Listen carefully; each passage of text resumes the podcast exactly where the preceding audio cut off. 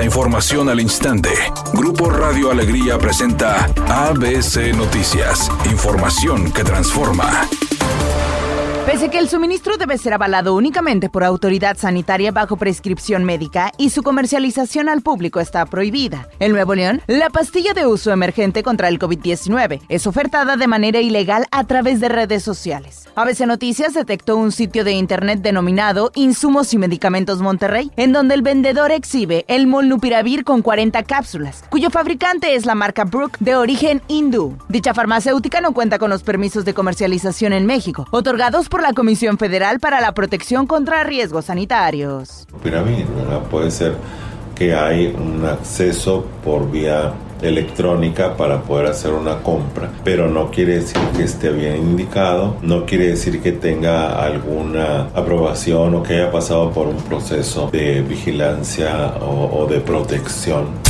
El municipio de San Nicolás de los Garza espera un incremento en el flujo vehicular de hasta el 30% en la avenida Universidad tras la finalización del periodo vacacional de Sembrino, lo que afectaría la vialidad debido a los trabajos de rehabilitación de la línea 2 del metro. El director de movilidad de este ayuntamiento, Jesús Marcos García, explicó que van a implementar un operativo con agentes de tránsito para que agilicen la vialidad a lo largo de dicha arteria en dirección hacia el norte durante las horas pico punto máximo de, saturación lo vamos a tener ya cuando alrededor de estas uh, avenidas de universidad como Barragán sabemos que un uh, punto de conflicto importante es la Universidad Autónoma de Nuevo León y ahora pues esto se va a ver incrementado con que no se eh, encuentra vivo el, metro.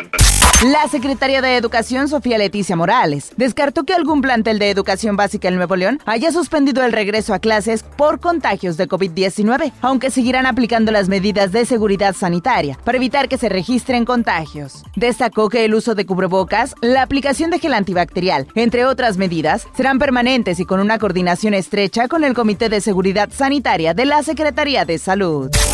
Luego de recibir en el aeropuerto Felipe Ángeles al primer ministro de Canadá, Justin Trudeau, el presidente López Obrador dio la bienvenida oficial en México, en Palacio Nacional, al presidente de Estados Unidos, Joe Biden. Tras escucharse los himnos de ambos países, solo hablaron las esposas de los mandatarios. La primera dama estadounidense, Jill Biden, señaló. Estamos aquí muy contentos de ser recibidos por el presidente López Obrador, Estados Unidos y México.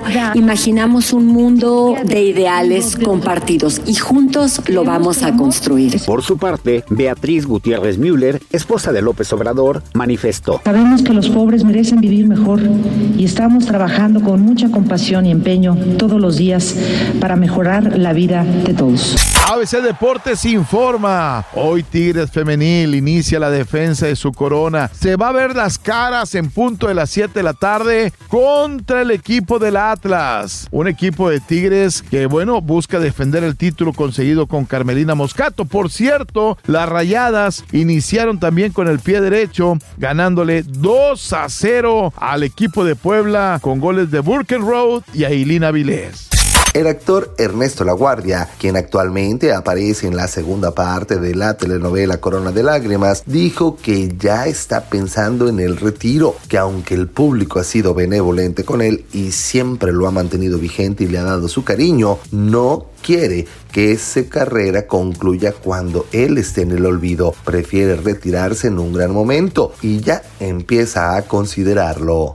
La temperatura actual es de 20 grados centígrados, con algo de lluvia ligera en diferentes puntos de la zona metropolitana. ABC Noticias, información que transforma.